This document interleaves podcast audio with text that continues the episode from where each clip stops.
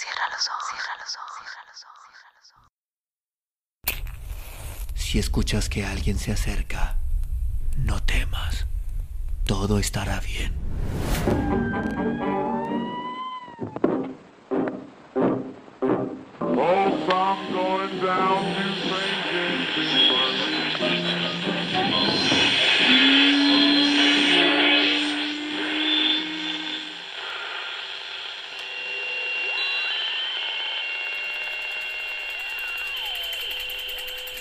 Estás escuchando, Crónica, Crónica, Lunares, el lugar, el lugar donde, donde entra por tus oídos, entra por tus oídos.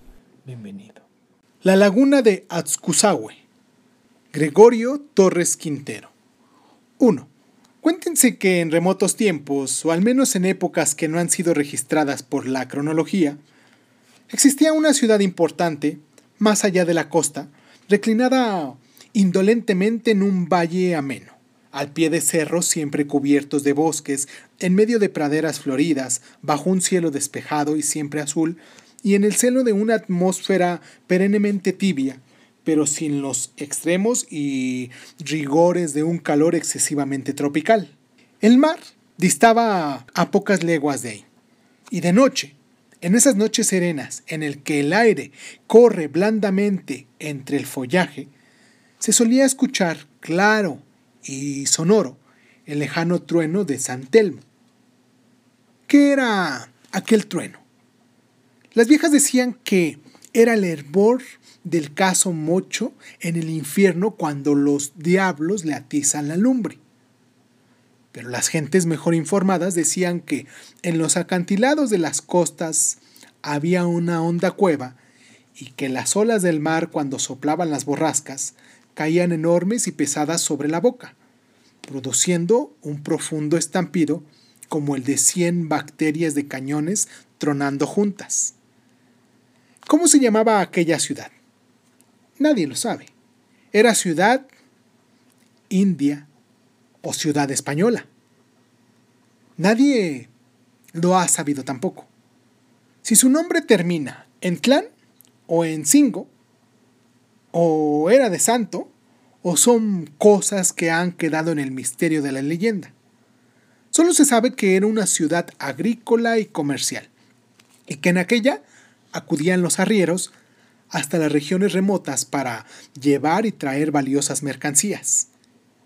Entre los jóvenes alegres y parranderos de aquella ciudad había uno que se distinguía por su audacia y desvergüenza, y como era rico, todas sus fechorías, que en general eran irreparables, injurias al honor de las mujeres, quedaban impunes, pues en todos tiempos y en todos lugares los jueces no conocen más justicia que la del dinero. ¿Cómo se llamaba aquel deschado de lujuria?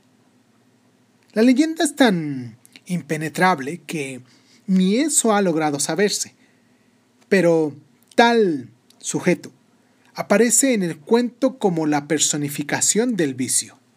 Hastiado ya de aventuras dentro de los muros de la propia ciudad, extendió su acción hacia los distritos rurales y en sus correrías por el campo, logró conocer a la hija de un noble y rico ranchero, bella como el sueño de un ángel. Era una flor campesina llena de fragancia. En ella sus padres habían cultivado la dulce miel de la virtud. Para ellos, la bella niña era toda su fe y toda su esperanza. El joven libertino la asedió sin descanso. Rondaba la hacienda de día y de noche como alma en pena, mas no lograba hablar con la campesina flor. Entonces se valió de una astuta vieja para hacerle llegar sus palabras amorosas.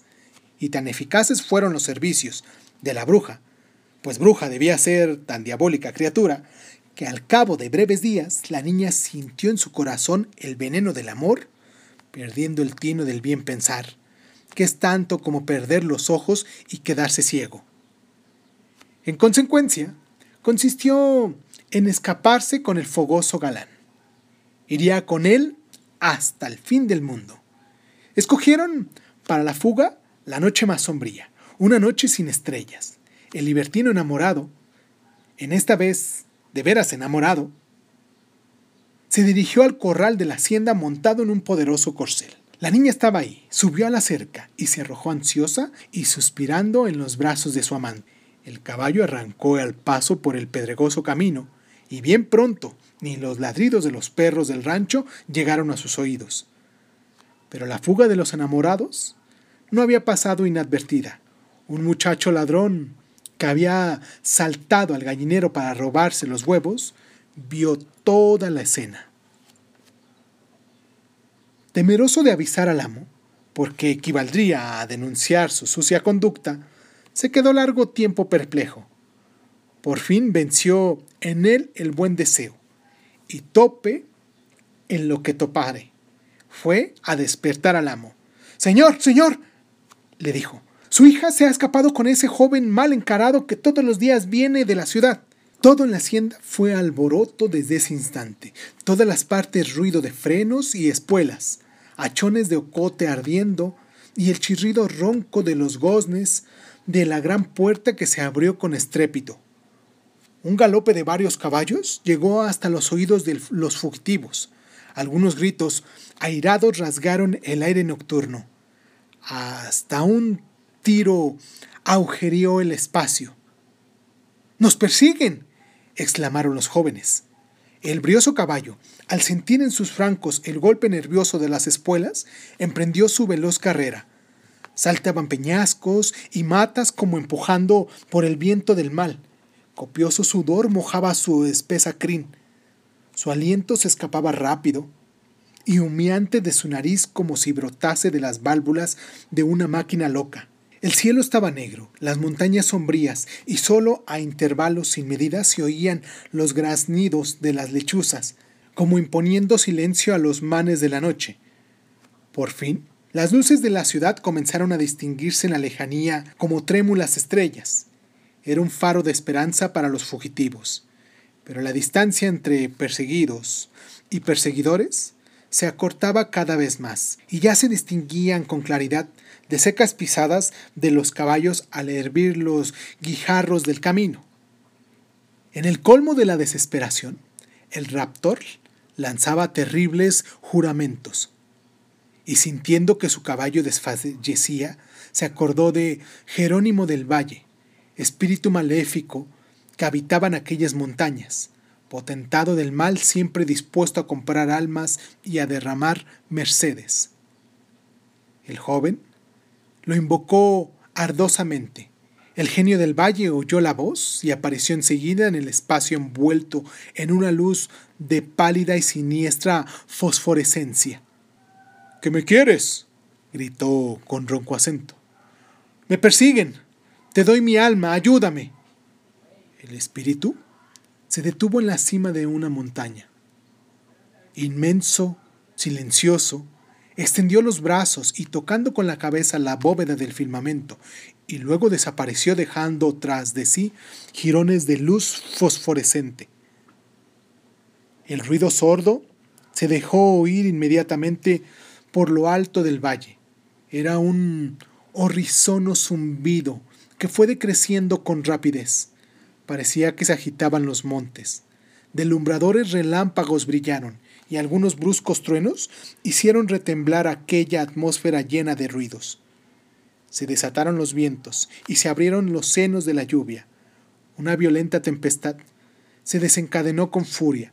De los flancos de las montañas se precipitó un torrente en vertiginosos remolinos, arrastrado entre rocas enteras y llevándose todos los que se encontraban al paso, el ángel maldito agitaba todos los elementos. Todo aquel mal revuelto fue ponerse entre fugitivos y perseguidores como una barrera infranqueable. El crimen había vencido.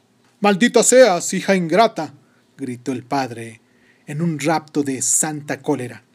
Entonces se oyó una carcajada espantosa y el silbido de unas alas metálicas que cortaban el viento con hórrida velocidad cruzó el espacio trágicamente.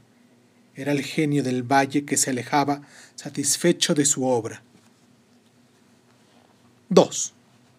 El padre de la fugitiva y sus compañeros habían visto en la cima del monte al inmenso fantasma.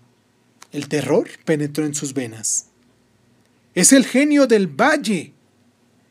Es el espíritu del mal, el protector de los malvados, el que ayuda a los que venden su alma. La tormenta estalló. Como quedó dicho, la explosión de rayos era continua.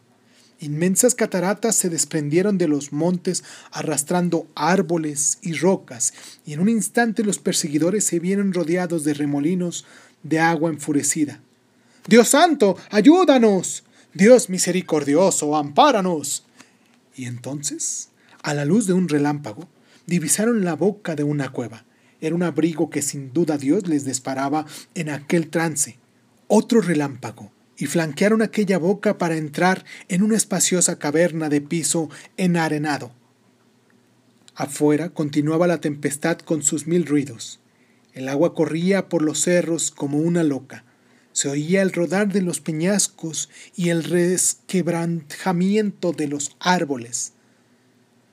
La bataola era indescriptible. Por fin, todo cesó. Ya solo se oía el gotear apacible de las hojas de los árboles. De todo aquel correr de agua, ya solo quedaban arroyuelos murmuradores entretenidos en plácida charla. El alba se anunció con plateada luz. El día amanecía radiante. El hacendado y sus compañeros, con el alma oprimida, a pesar del bello arbor de la mañana, salieron de la cueva en el intento deliberado de dirigirse a la ciudad. ¿Qué cueva era aquella en que se habían abrigado? No recordaban haberla visto jamás. Volvieron la cara para contemplarla. Mas, oh sorpresa, había desaparecido. ¡Milagro! dijeron. Pero aún les faltaba la sorpresa más grande. Al doblar un recodo del camino y extender sus miradas hacia la onondada en el que se reclinaba la ciudad, un grito de admiración y de estupor se escapó de sus gargantas. La ciudad no estaba ahí. 3. La voz de la leyenda cuenta que al concluir aquella noche trágica desapareció la ciudad. En su lugar, amaneció una fresca laguna cubriendo la extensión del valle. En la sepultada ciudad, ni un solo vestigio sobrevivió, ni un muro derruido, ni un techo destrozado, ni un madero flotante, ni las torres de la iglesia con su elevada cruz asomaban sobre la superficie líquida. La laguna parecía datar de muchos años atrás. Grandes árboles a la orilla, extensos y sonoros tulares, bellas islas cubiertas de cañas y flores, nidos de ramas, bandadas de pájaros en el aire, palmípedas y zancudas en las márgenes, insectos susurrantes entre las hojas. Así nació, alegre y azul, la gentil laguna del Alcuzahue. Sin embargo, debajo de aquella belleza, nadie podía apartar el pavor de su leyenda. Bella laguna, pero con la belleza de Lucifer. Laguna luminosa, pero con el fulgor del infierno debajo de sus cristales, alentaba al diablo. Cuentan las gentes sencillas que en torno de la laguna se escuchan ruidos extraños, y a veces el toque de una campana que llora tristemente al morir la tarde. Dicen que cuando la noche envuelve el vaso lacustre con su manto de tinieblas, se oyen rumores vagos en la orilla, quejumbrosos ayeres que causan espanto. Dicen que cuando el viento del mediodía agita las ramas de los árboles, gimen las hojas y los reptiles se desvanecen. Dicen que a la medianoche se ven formas blancas de los lutares y luces en las pequeñas islas. Aseguran que cuando esos pálidos fantasmas se pasean por la orilla, se oyen ruidos de cadenas y blasfemias horribles. Cuentan que otras veces se escuchan en los contornos el llanto dolorido de niños martirizados. Refieren que ahí van los regenerados a entregar su alma al genio del valle a cambio de riquezas, pero que dejan sus espíritus encadenados. Son sus cadenas las que producen ruidos siniestros en el boscaje. El genio deja a sus esclavos gozar de los placeres del mundo, pero los marca con algún defecto físico o enfermedad incurable y asquerosa, y cuando mueren, van a morar en el fondo del lago, en la antigua ciudad que alienta todavía debajo de las aguas. Por eso es que de noche nadie se atreve a cruzar aquellos parajes, temiendo encontrarse con las brujas que han hecho de aquel sitio el centro de Concialíbolus y con las legiones de desesperados que en un momento de insensatez entregaron el alma al diablo, o quizás con este mismo, eterno tentador con ofertas de riquezas y poderío, atraído por el misterio de esa laguna pintoresca. Cuando yo he pasado por sus márgenes sombrías, he sentido erizarse mis cabellos en contra de mi voluntad. Hay algo innato de superstición en la naturaleza humana, y poniendo espuelas a mi caballo, me he alejado al galope de aquellos lugares pavorosos. Cuentos con limotes.